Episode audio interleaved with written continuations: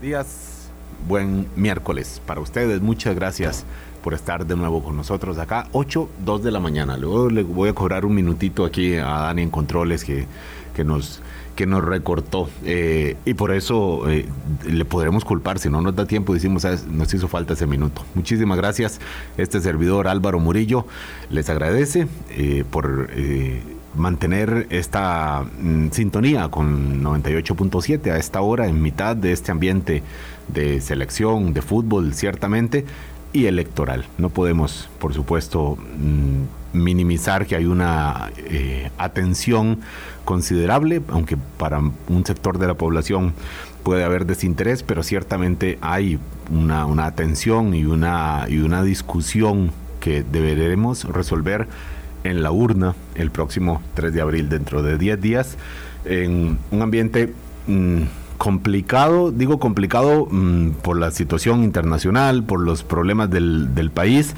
pero también por una campaña que hemos insistido no acaba de tomar forma en términos de, de un debate de, de, ideas o de propuestas de fondo o de alguno eh, por lo menos una, no deja de ser una campaña de cuestionamientos de un lado eh, y del otro, algunos con mucho sentido, ciertamente, eh, contra algún, eh, alguna acción de la campaña de José María Figueres o de la campaña de Rodrigo Chávez. En medio de esto llega la encuesta. La encuesta, y cuando digo la encuesta, ahí me perdonan, pero yo tengo cierto sesgo de credibilidad hacia el Centro de Investigación y Estudios Políticos de la Universidad de Costa Rica por el interés de estudiar el ambiente electoral y sí, medir intención de voto. Por supuesto que eso nos interesa y nos genera mucho morbo a todos también y ahora ya vimos la noticia publicada ayer, Rodrigo Chávez y José María Figueres tienen una distancia más corta de la que tenía hace tres semanas, incluso entra en lo que se puede considerar un empate técnico, considerando los márgenes de error. Rodrigo Chávez cayó un poquito, José María Figueres subió un poquito, y hay 16,5% de las personas decididas a votar que tienen todavía pendiente decidir por quién hacerlo. O sea, son, son indecisos. Esta es la noticia ciertamente que nos genera mucha, eh, mucho morbo, mucho interés por ver quién va adelante en esta encuesta, que insisto, la encuesta.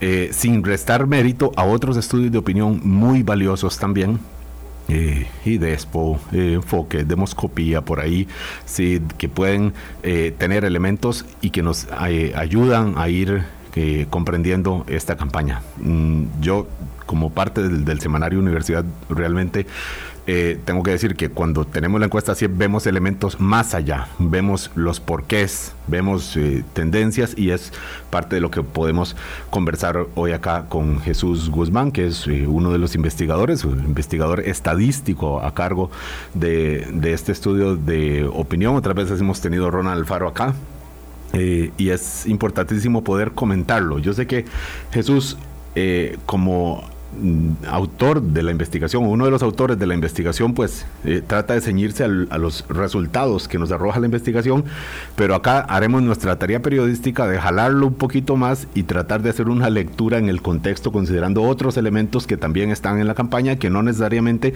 se mencionan o se consultaron en el cuestionario de esta encuesta. Buenos días, Jesús, muchas gracias por estar con nosotros aquí hoy. Muy buenos días Álvaro y buenos días a todas las personas que nos, que nos escuchan. Eh, sí, eh, siempre hay que recordar, y es, y es, importante tener eso muy, en cuenta, una encuesta y, toda investigación científica que se haga, principalmente social, tiene que tener en cuenta el contexto en el cual se desarrolla la encuesta, en el cual se desarrolla. Eh, no podemos pensar que, que, estos datos, estos números son abstractos, sino siempre hay que posicionarlos en un, en un contexto y precisamente por eso es lo primero, lo importante es recordar las fechas en que fueron hechos estos estudios. Este estudio en particular empezó el jueves de la semana pasada, entonces pues todo jueves, viernes, sábado y el lunes de esta semana, entonces son datos eh, muy frescos, podríamos decirlo así. Son datos eh, que, están, que están calientitos, recién salidos del horno, por, decirlo de alguna forma, y que nos permite ver eh, lo, que, lo que siempre se conoce como esa fotografía del momento o ese, o ese panorama que, estamos viendo y que podemos ver a falta de, en este momento, dos semanas exactamente para la segunda ronda electoral. Vamos a, ir ya a la materia, pero antes no voy a obviar felicitarlo por su cumpleaños ayer, Jesús. Yo sé que usted estaba justo ayer en la publicación de este, con la publicación de este informe, eh, pues celebrando, entre comillas, celebrando de su cumpleaños, pero seguro que celebrarlo trabajando en un proyecto que a usted no dudo que apasione, porque mezcla su interés por la estadística y la ciencia política. Bueno, esa es su celebración de cumpleaños. Feliz cumpleaños, Jesús, entonces. Muchas gracias, Álvaro. Eh, en materia, Jesús, eh, la, el estudio de opinión mide sobre todo tres cosas. Un, digamos, un, clima nacional relacionado con lo que, con, preguntas que ustedes han hecho ya en otros momentos de los principales problemas que tiene el país. Una medición de, de apoyo popular o no, porque al final resulta que los resultados indican que no, que no es apoyo, sino que es más bien de crítica popular al gobierno de Carlos eh, Alvarado. Y luego también lo que tiene que ver con intención de voto de cara a la segunda ronda del próximo 3 de abril. Vamos a, em, empezar por esto último. Y es importante hablar del el apoyo que recibe el gobierno de Carlos Alvarado también, porque tiene algunas explicaciones que pueden verse en esta campaña. Por ejemplo, que el 73% de la gente esté inconforme y que diga estos candidatos que van a la segunda ronda no me gustan, esto es lo que nos augura, es que dentro de cuatro años diremos que el gobierno, sea el de Chávez o sea el de Figueres, acaba con un muy bajo apoyo popular, porque de entrada ya, ya entra encuesta, ya entra, eh, perdón, encuesta, ya entra de, eh, en un clima adverso de, de, de, popularidad, que fue lo que le pasó al gobierno de Carlos Alvarado y con el que ha tenido que convivir mal o bien, y eso ya da para otro análisis, pero siempre en la flaqueza de apoyo popular y así está acabando. Entonces, vamos a ir primero con esta parte de de intención de voto. Jesús, lo que está clarísimo es que hay un acortamiento de la diferencia que reportaba Chávez sobre Figueres hace solamente tres semanas.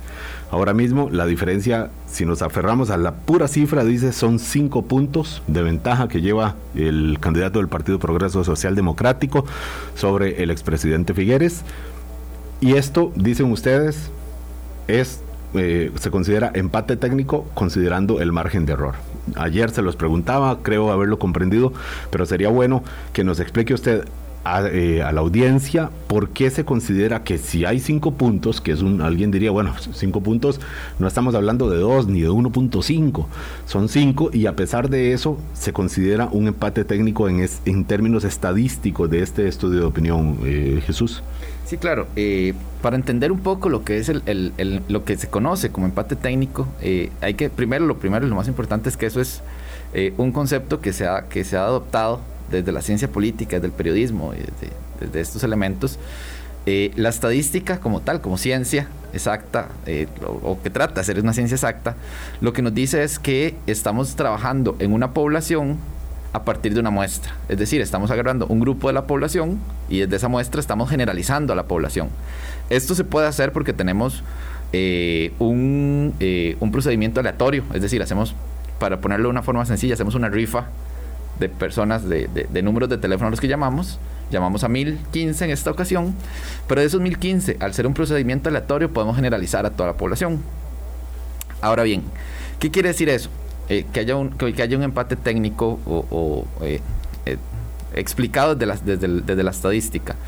Eso lo que podemos ver es que con estos datos que refleja nuestra muestra, esa diferencia 5%, esa diferencia con la muestra que tenemos y recordar que en este caso trabajamos con una muestra de 730 personas porque solo estamos tomando en cuenta las personas que dicen que van a ir a votar y que tienen un grado de seguridad alto que van a ir a votar, es decir, que dicen que definitivamente van a votar o que es muy probable que vayan a votar, eso la muestra se nos reduce a 730 aproximadamente personas.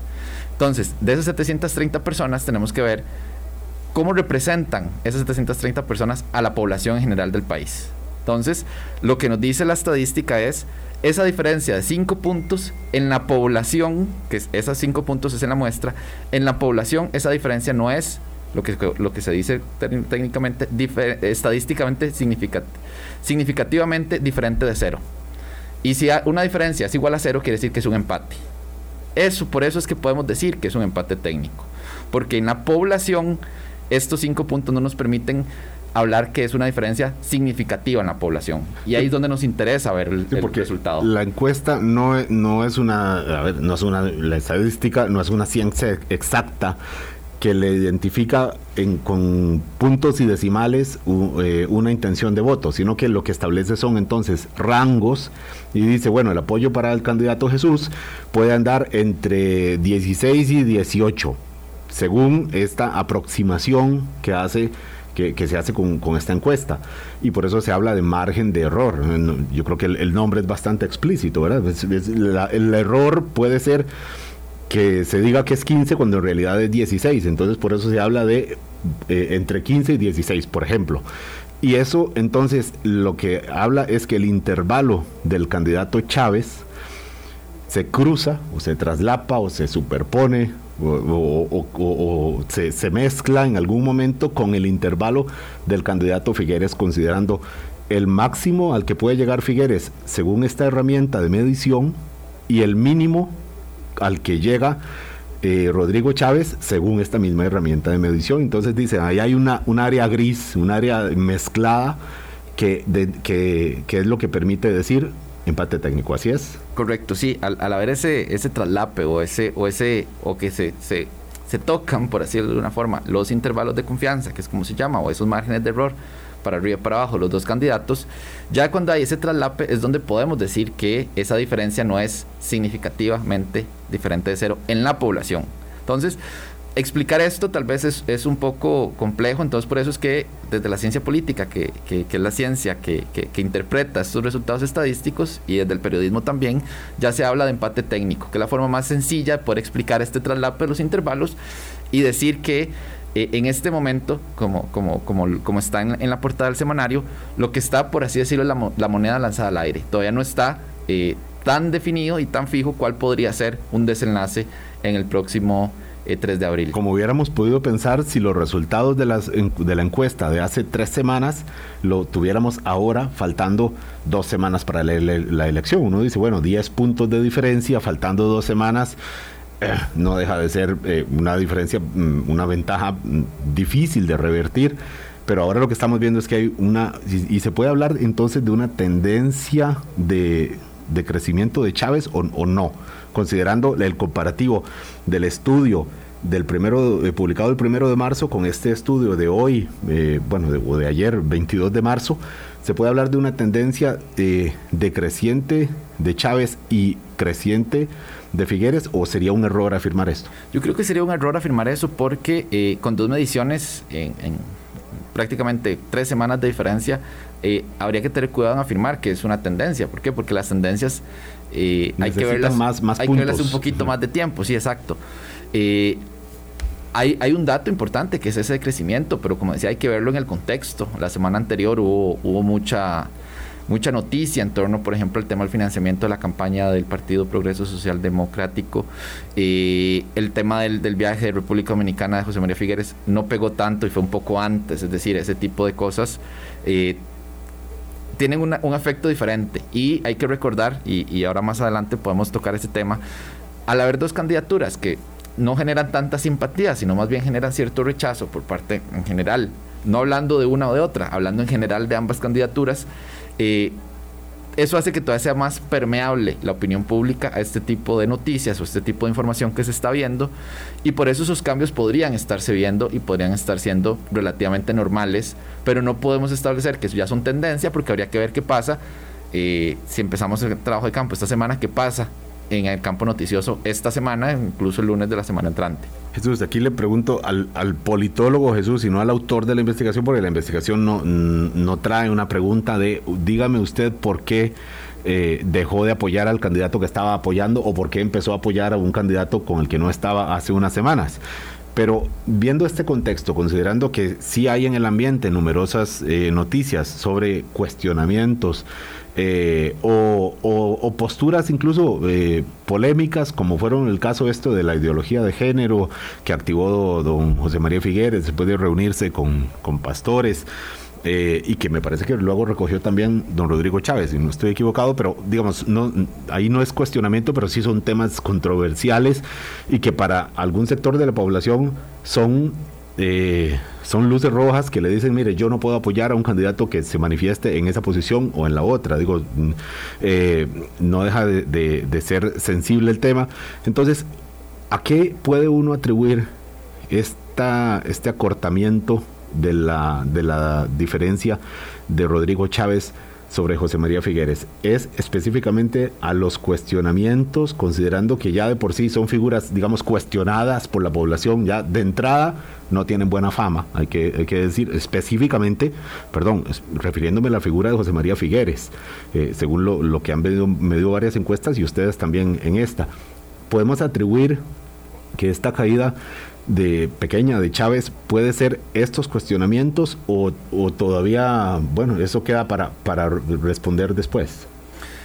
Sí, claro, eso habría que verlo después, ya, ya, eh, ya, ya, habría que verlo con esto ya más postelectoral, un poco más a profundidad para ver estos cambios, precisamente porque, eh, como decía, la, la intención de voto y la opinión pública en general es muy muy sensible a ciertos elementos. Es decir, eh, hay grupos muy convencidos y muy seguros de votar por don Rodrigo Chávez, que son las personas que, eh, que desde el inicio votaron por él o, que en esta segunda ronda están convencidas de votar por don Rodrigo. También hay un grupo decidido y convencido de votar por don José María. Pero esos grupos eh, pareciera que son, por decirlo de alguna forma, minoritarios. No son los grupos fuertes. Son los grupos que, podemos decir, se sienten más en redes sociales, se sienten más, eh, que son más fervientes, apoyadores de eso, se sienten que son muchos, pero realmente, eh, si lo comparas con, la población, son pocos. La población en general, esas personas que no están, por decirlo de alguna forma, matriculadas o... que no son activistas. Que no son activistas fuertes de ninguna de las dos candidaturas, ahí sí hay un, se puede ver permeada la intención de voto o, o, su, o su posición sobre uno u otro candidato y puede cambiar de forma de forma relativamente sencilla o fácil. Como pasó en primera ronda, que vimos cambios importantes. Por ejemplo, el caso de Doña Linet, que venía fuerte en un momento y después eh, se desinfló. Se, desinfló. El caso de Don Eli, Don Eliezer, que empezó relativamente bajo en intención de voto el mes de enero y al 15 de enero tuvo un, un, crecimiento muy importante.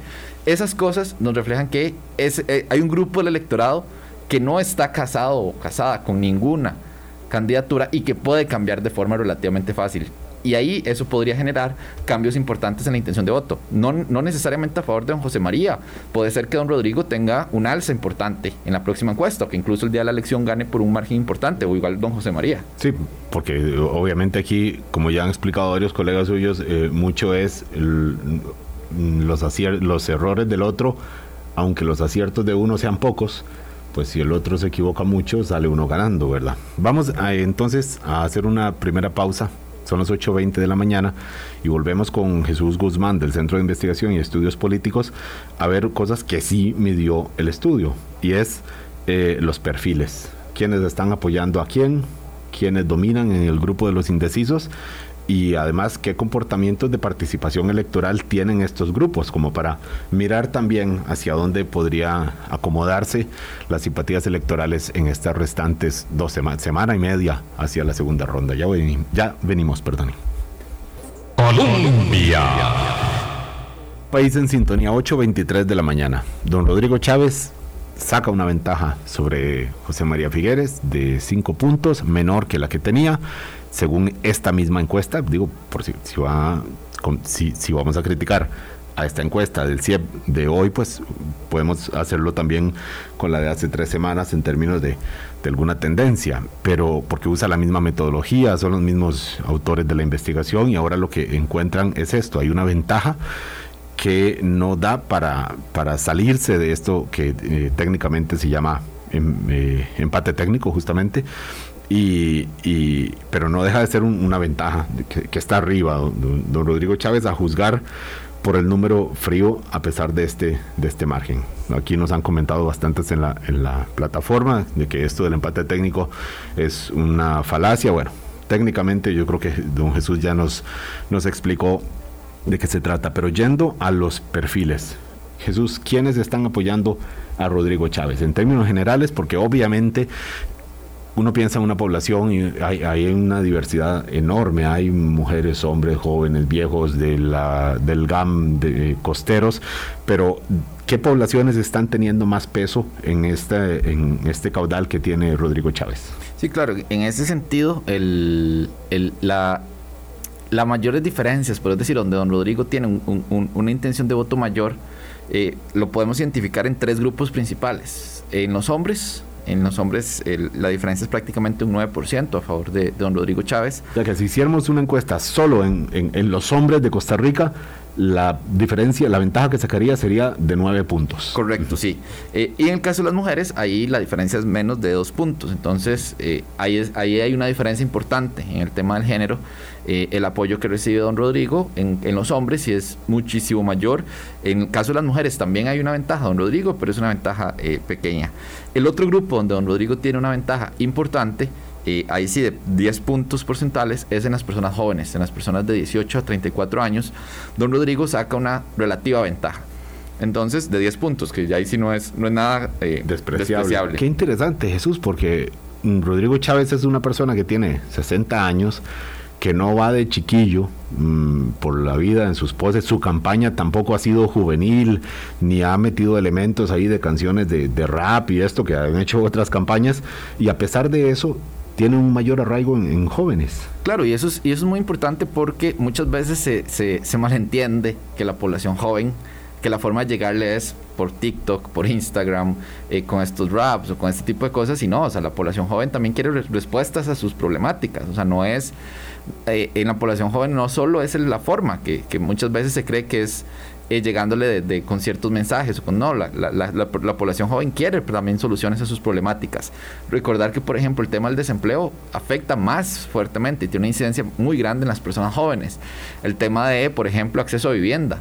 Eh, eh, muchos muchas problemáticas que están en el país se ven agravadas en la población joven. Entonces, eh, o el cuestionamiento de la política tradicional, que es algo, digamos, menos concreto, más abstracto, pero que hay una coincidencia de posiciones, porque es la, la, población joven también la que tiene más cuestionamientos del funcionamiento tradicional de la política, puede uno pensar. Correcto, son los que están, los que tienen niveles de descontento más grandes, los que, los que cuestionan más la forma en que ha funcionado la democracia, que, que no le ha respondido a sus necesidades, son las personas que están menos cercanas a los partidos políticos, etcétera. Entonces, todo eso de las poblaciones jóvenes y que también hay, hay estudios de, de Treminio y Adrián Pignataro, colegas politólogos, politóloga y politólogo que hablan que la población joven no es una población eh, homogénea, que pensamos que los jóvenes y las jóvenes son todos iguales. No, hay, hay muchas diferencias a lo interno, entonces eh, no, no es con mensajes bonitos o mensajes juveniles, entre comillas, que se le llega a esa población. Entonces eso es un dato importante y ver que pareciera que entonces la campaña en Rodrigo sí está logrando llegarle mejor a, a las poblaciones jóvenes que la de don José María. Entonces, ahí decimos, hay un fuerte poder de Chávez entre la población masculina, entre la población joven y la otra. Y la tercera es en las poblaciones costeras y, fuera del gran área metropolitana, fuera del, Valle Central, ya que en San José y Heredia, que son dos provincias eh, donde se concentra un, grupo importante de población urbana, eh, don José María Figueres tiene una ventaja pequeña, pero tiene una ventaja al fin y al cabo de 2, 3 puntos porcentuales sobre Don Rodrigo en ambas provincias. En Cartago y Alajuela, que son las otras provincias que forman parte de la GAM en su mayoría, eh, ahí sí Don Rodrigo más bien tiene ventaja, eh, pero también es una ventaja relativamente pequeña, menor a 5 puntos porcentuales. Pero entonces podríamos ver que en el GAM, Gran Área Metropolitana o en las provincias centrales, la diferencia no es grande, o sea, es, es, como pasa a nivel nacional. Está más peleada la Está más peleada, exacto, sí.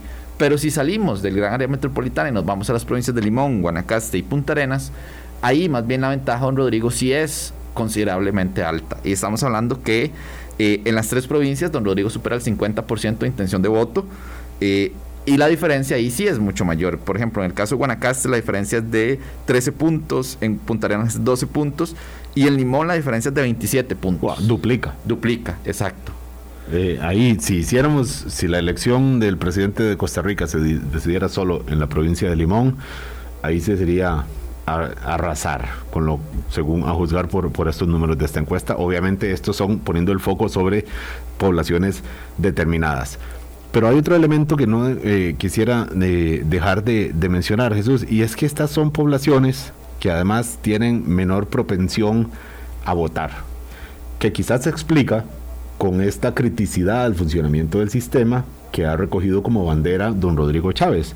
Pero eh, lo cierto, y está medido por, por ustedes también, es que en las provincias costeras vota, no solo hay menos gente, entonces eh, tienen menos peso en la decisión del, del presidente del país, porque son, son, menos los habitantes de Guanacaste, Punta Arenas y Limón, sino que además de que son menos, votan en menor medida que como se hace en el centro del país.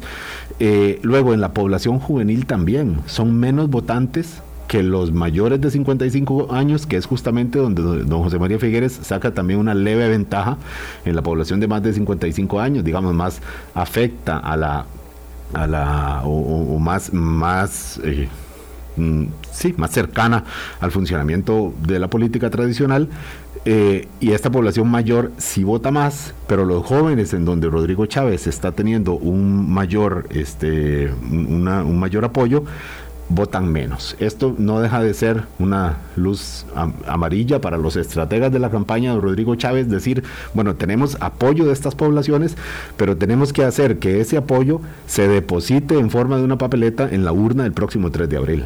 Correcto, sí, ese es un tema importante de dónde, de dónde está... Eh, dos elementos importantes. ¿Dónde está el, los grupos de, de, votantes mayoritarios? O sea, como decís, en esas tres poblaciones es donde se concentra el abstencionismo principalmente, son los grupos que menos votan. Y eso, eh, eh, eso sí es una tendencia histórica. Eh, Ronald Alfaro, que, que, colega y coordinador de la Unidad de Opinión Pública del CIEP, lo ha estudiado muy bien el tema de quién es, dónde está el abstencionismo principalmente. Efectivamente, en los jóvenes, en los hombres y en las personas de zonas costeras es donde hay mayores, mayor abstencionismo a nivel nacional. Ahí sí está comprometido entonces la figura de don Rodrigo Chávez, porque los que ponen al presidente en, una, en, Costa Rica, por lo que ha estudiado Ronald Alfaro, es justamente es la población del centro del país, las personas de más de 55 años o, incluso, eh, digamos, de más de 35 años, sí, las personas adultas, adultas no jóvenes ya, por más que quisiéramos llamarnos jóvenes, vos sí Jesús todavía, eh, y las mujeres.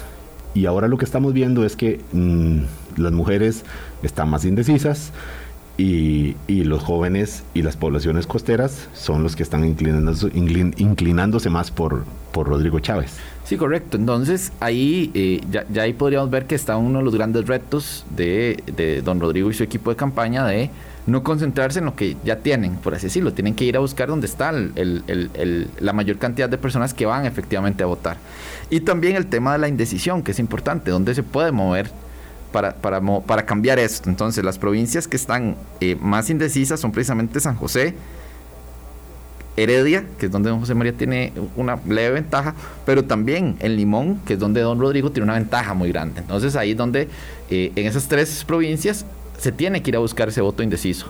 En las mujeres, en las mujeres se tiene un porcentaje de indecisión del 21% y también en las personas jóvenes. Entonces, hay que ver porque también donde don Rodrigo logra tener más apoyo, también hay mayor grupo de indecisión. Entonces, uno podría pensar que esas personas indecisas podrían también sumarse o, darle su apoyo a don Rodrigo precisamente por estas características que comparten, excepto el tema de, de, eh, las mujeres, que hay que, que hay que ser claros, o sea, no es que las mujeres no estén apoyando a don Rodrigo, hay un grupo importante de mujeres que apoyan a don Rodrigo, pero ahí... De hecho, saca ventaja entre ellas. Exacto, una ventaja pequeña. Exacto, es una ventaja pequeña, ahí está más peleado, por así decirlo, el asunto, pero no quiere decir que, que, que es un terreno perdido para don Rodrigo, para nada.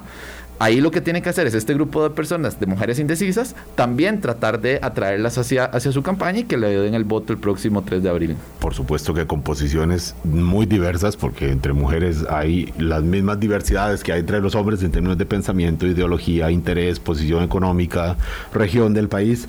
No hay un solo tipo de mujer con el cual se le pueda llamar mediante un solo spot publicitario y decir, bueno, ya logramos atraer como si fuera un, paquete de, mujeres al, al, grupo de simpatía electoral.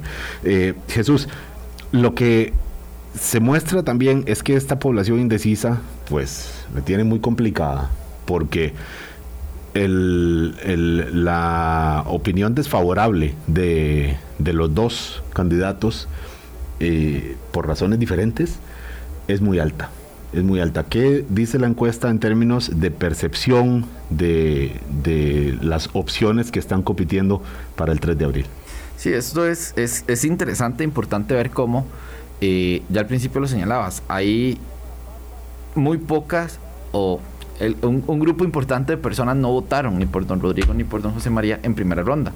Si sumamos las personas que votaron por otras candidaturas y las personas que votaron o que se abstuvieron de votar, eso es un grupo bastante grande del padrón electoral. 70, más del 70%. 73% de hecho. Calza como un guante con la cantidad de personas que dicen que no les gusta para nada estas opciones que están compitiendo para segunda ronda. Exacto, hay un grupo, ese 73% que está o que no se siente representada por ninguno de los dos o que incluso manifiesta rechazo por esas dos candidaturas. Es decir, eh, estamos en un escenario donde las personas no, no, se sienten atraídas por ninguna de las dos candidaturas. Y acá, a diferencia del estudio anterior, que hicimos un foco por aparte en cada candidatura, en esta vemos el foco general. la oferta electoral de esta segunda ronda. La oferta electoral, correcto. Y las personas ahí muestran un rechazo alto hacia las dos candidaturas. E incluso cuando se les pregunta quiénes están de acuerdo con la frase que, eh, que ninguna de las dos candidaturas eh, va a ser buen presidente, ya quitando elementos subjetivos de cómo las personas ven a las, candidaturas en términos de personalidad, etcétera, sino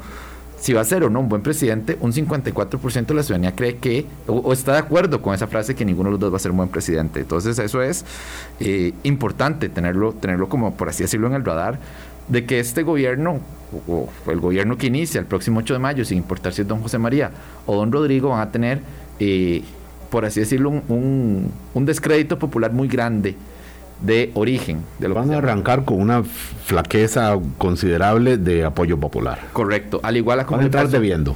Correcto, al igual a como le pasó a, la administración de Carlos Alvarado, eh, que muy rápido eh, perdió el, leve apoyo popular que tuvo al inicio, lo perdió muy rápido, incluso eh, desde el inicio de la primera medición del gobierno actual, se tenían saldos negativos en cuanto a la, valoración de su, de, su, gestión y del presidente como tal. Cuando se pregunta por virtudes de uno y otro, ahí sí ya personalizando, ustedes les preguntan a las personas, bueno, qué bueno le ven a don Rodrigo Chávez. El resultado, ¿qué nos dice Jesús? Sí, la pregunta en específico de esta pregunta fue, eh, ¿me puede mencionar tres aspectos positivos de don Rodrigo Chávez? ¿Me puedes mencionar? esta pregunta se hace a, toda la muestra, no solamente a los simpatizantes de Chávez, sino a, a, todos los encuestados le preguntan, diga tres virtudes o tres cualidades de don Rodrigo Chávez. Correcto. ¿Y qué dice?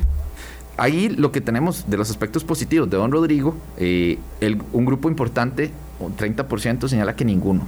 No puede señalar ningún aspecto positivo en Rodrigo.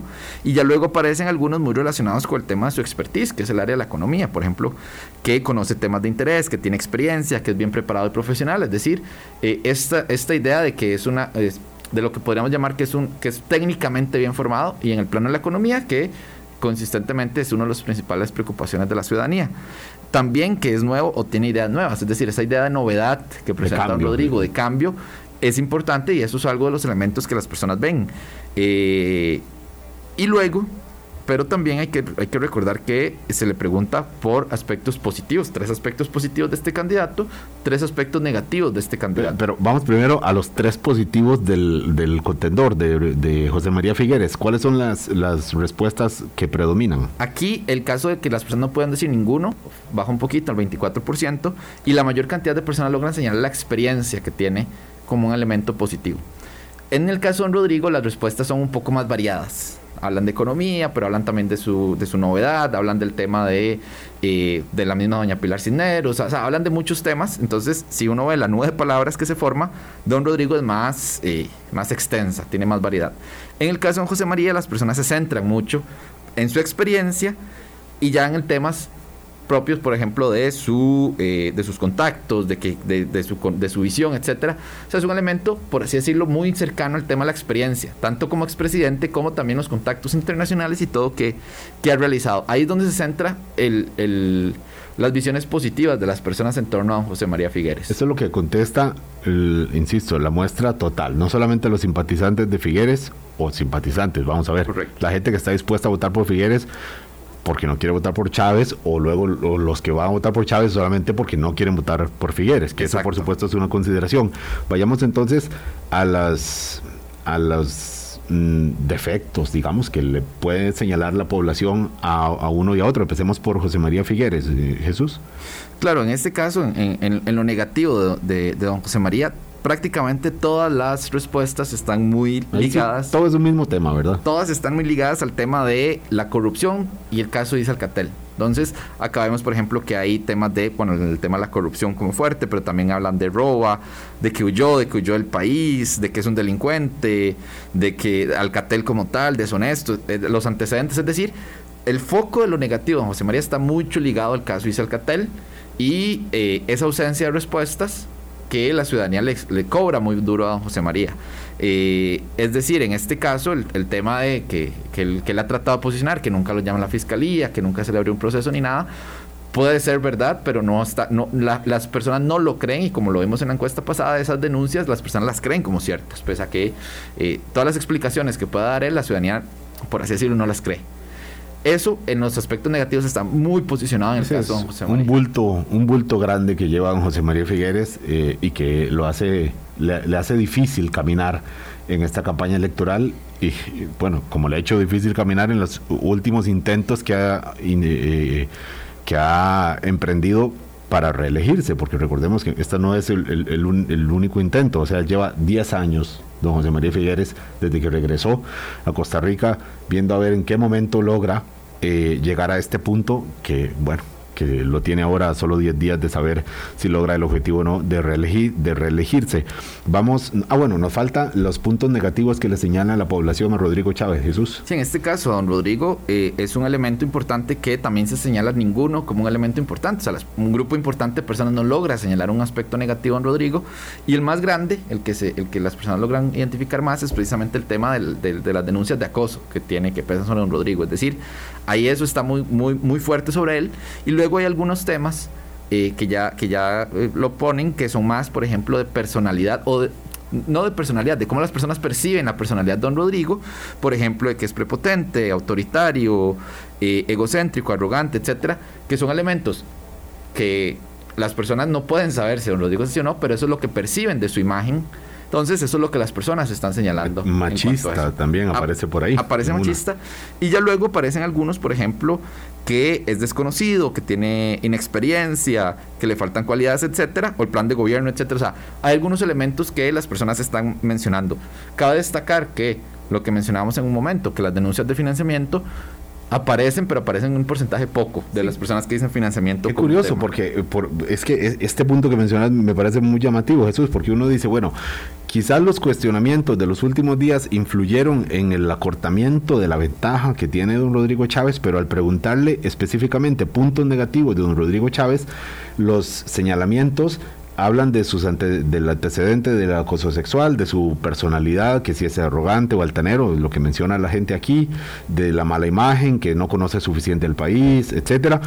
Pero no hay ninguno de estos que diga, no, es que eh, él eh, tiene un financiamiento oscuro detrás. En las palabras, en los puntos negativos que le señala la gente, no le dice opaco, mm, bueno, ni, ni, corrupto tampoco. Eh, digamos, no es algo que se le esté cobrando a él, a pesar de que suponemos que estos cuestionamientos tienen alguna incidencia en, en este cambio en intención de voto de don Rodrigo Chávez. Jesús, ¿cómo, cómo podemos explicarlo? Sí, claro, y esto eh, podemos verlo en el sentido de eh, cuando se pregunta eh, la influencia que tienen los aspectos positivos o negativos, a don Rodrigo se le, se le, se le ve más los aspectos positivos que las personas dicen, un 43%, 47% de las personas dicen que para votar por don Rodrigo ven más lo positivo. Él tiene, ahí salen las cuentas, le salen en azul, saldo, favorable. Correcto. Mientras a don José María le salen en negativo. Las personas más bien se fijan más en lo negativo de don Rodrigo, eh, de don José María, perdón. Entonces, ahí hay un elemento importante que también hace, hace de dos semanas, cuando publicamos, tres semanas, cuando publicamos el estudio anterior, ya lo notábamos. Las personas se están fijando o, o, se maximiza el tema, lo negativo que tiene don José María, las denuncias, en ese caso, en la encuesta anterior, las denuncias por Isel Catel, que el tema o, los aspectos negativos en esta encuesta se le achacan más a, don José María Figueres. En cambio, a don Rodrigo el tema de las denuncias le pega poco, las denuncias de acoso sexual, y en el caso de los aspectos negativos le pegan poco. A don Rodrigo se le ve más lo positivo. Entonces ahí sí hay, hay saldos positivos a favor de don Rodrigo que don José María no tiene. Y como ya señalábamos, son bultos muy grandes que tiene don, don, don José María que tiene que cargar y que tiene que ver cómo no le debería, o, cómo hace para que no le afecte en la, en la, votación, que parece prácticamente imposible. O cómo, cómo disimula, porque algunas personas dicen, bueno, eh, digo, por las redes sociales, lo que uno ve, quisiera votar por él, pero no lo logro, ¿verdad? Sigue siendo parte de lo que, de lo que tendrá que, que decantarse en estos 10 días que faltan. Son las 8.44 de la mañana. Vamos al último corte y volvemos con la calificación que recibe el presidente Carlos Alvarado y el entorno, que es lo que nos preocupa en este momento al país. El coronavirus definitivamente no. Ya venimos. Colombia. Con un país en sintonía. Decíamos al principio, ¿qué tiene que ver la medición de intención de voto con la medición de la, del apoyo a la gestión del presidente Carlos Alvarado?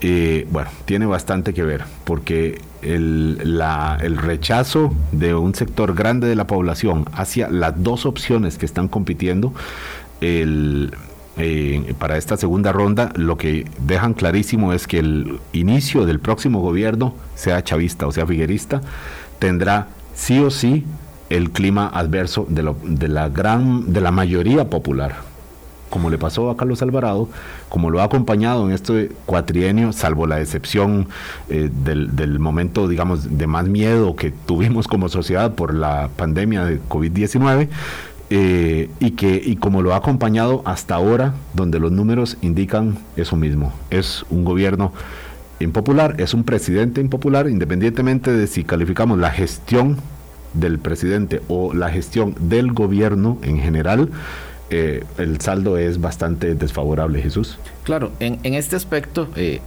la teoría clásica de ciencia política dice que hay dos tipos que los gobiernos democráticos inician o tienen dos tipos de legitimidad. Una de origen, que es de dónde surge el gobierno. en ese caso habría que dividirla en dos. La legitimidad de origen acá en Costa Rica está muy sólida por el tema que es un proceso democrático del voto, que la confianza en el Tribunal Supremo de Elecciones es muy alta. Entonces, nadie se cuestiona que el presidente Carlos Alvarado haya ganado la elección de 2018, o muy pocas personas lo hacen. Entonces, él tiene una legitimidad de origen por ahí, porque fue electo en unas elecciones, pero esa legitimidad de origen podemos decir que es baja porque el apoyo popular en primera ronda fue muy bajo. Es el presidente que ha tenido menor respaldo popular en primera ronda podría superarlo Rodrigo Chávez si gana esta segunda ronda. Correcto, ciertamente. Sí. Entonces, esa legitimidad de origen, pese a que está institucionalmente muy válida y que la legitimidad ahí es total, al empezar con tan poco respaldo popular, ahí su legitimidad o su apoyo originario, por así, es muy bajo. Y llegamos al momento entonces que eh, vemos eh, la legitimidad de lo que se llama ejercicio, como ya las personas ven al presidente ya tomando decisiones, etc. Estos dos elementos han, se, han, unido, en el caso de don, don Carlos Alvarado, para que la, su, su, su apoyo popular sea muy bajo siempre se habla en, cuando se hacen estudios de opinión sobre el, sobre el mandato de un presidente o una presidenta de lo que se llama una luna de miel. Los primeros seis meses se le da, por así decirlo, el beneficio de la duda y se le califica bien. Pasó con don Luis Guillermo en menor medida, pero pasó con doña Laura, con don Oscar. Con famoso beneficio de la duda, digamos. Exacto. Empieza a declinarse por ahí del, final, del finalizar el primer año. Digamos que en enero del, segundo, del, cuando inicia el segundo año de mandato, ya, ya ahí empieza eh, eh, a cambiar la cosa. En el caso de don Carlos, no. En el caso de don Carlos Alvarado siempre tuvo mayoritariamente opiniones negativas que positivas sobre, eh, sobre su, mandato. Eso eh, se puede explicar precisamente por ese, por ese, por ese poco respaldo popular que tuvo. Es decir, eh, en segunda ronda había que elegir entre dos personas únicamente. Y un contexto muy particular un grupo muy importante, millón trescientos mil personas votó por don Carlos, pero eso no era decir que eran personas convencidas tampoco. No, que lo estaban apoyando, era nada más que, que, querían que el otro no ganara. Exacto, y eso, y eso pasó mucho en la elección de 2018, entonces eh, eso se, se, repercute claramente en, la valoración de Carlos Alvarado. ¿Cuál es en este momento? Eh, opinión negativa cercana al mm, más del 60% de la población opina mal sobre él y el gobierno, ¿verdad Jesús? Correcto, un, en el caso de don Carlos es un 62%, si mal no recuerdo, que tiene opiniones negativas sobre él.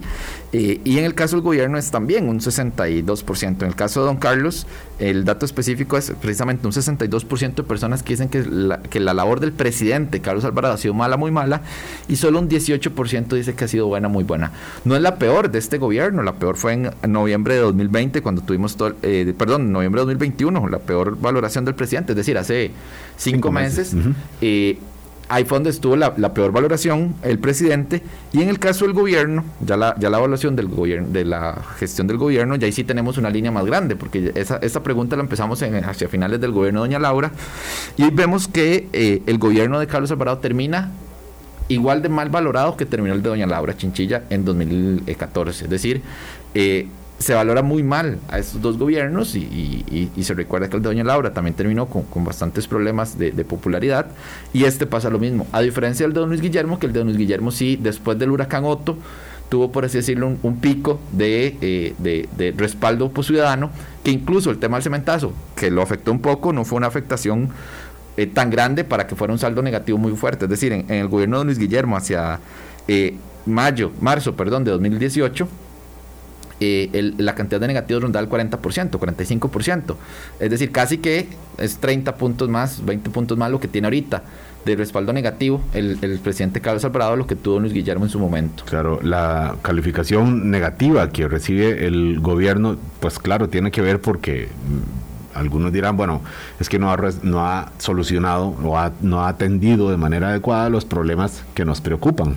Los problemas que nos preocupan, la población lo que dice ahora es asunto económico. En realidad, eh, es ciertamente aparece como principal, principal problema del país el costo de la vida, ya de una manera bastante clara, eh, por supuesto en este contexto relacionado con, con la situación internacional derivada en buena medida de la guerra en Ucrania y, los, y el impacto que tiene sobre los combustibles, pero bueno, los combustibles y los precios en general.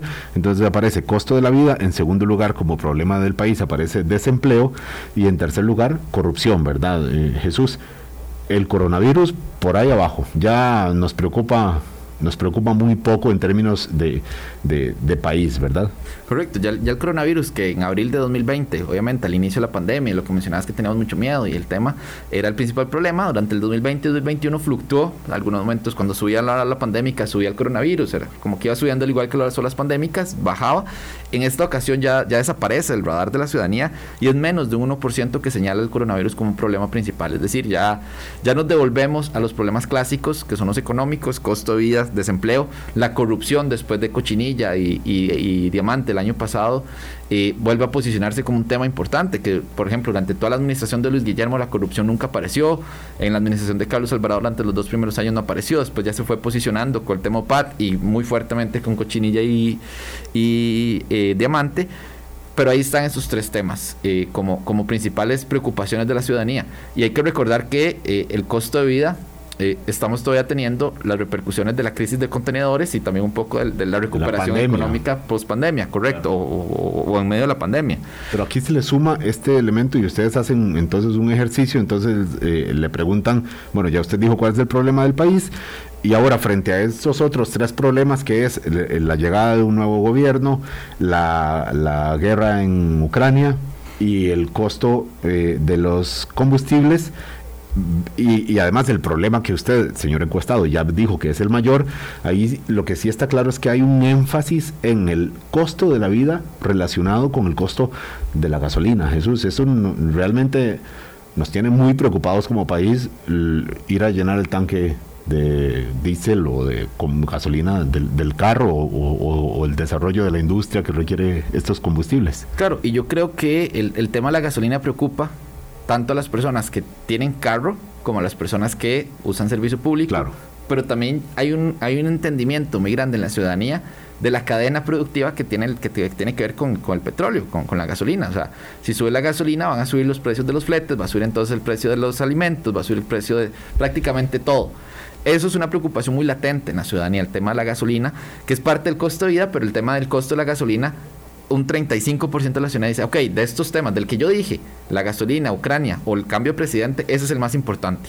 Es el que más me preocupa. No deja de ser un, énfasis sobre el costo de la vida que ya aparecía como primer, como primer problema del país. Y uno entiende por qué hay algunas propuestas de los dos candidatos relacionadas con costo de la vida y específicamente con el costo de los combustibles, que de momento por supuesto son propuestas nada más y bienvenidas que se hagan en tiempos de campaña, propuestas de fondo, más allá de si tienen sentido o no, si son eh, plausibles o no pero que vayamos por el fondo en esta discusión electoral. Jesús, muchísimas gracias. Contamos con usted, con ustedes, para próximos días también ir tomándole el pulso al ambiente electoral en esta, eh, para esta segunda ronda. Claro, Álvaro, muchas gracias y a todas las personas que nos siguen.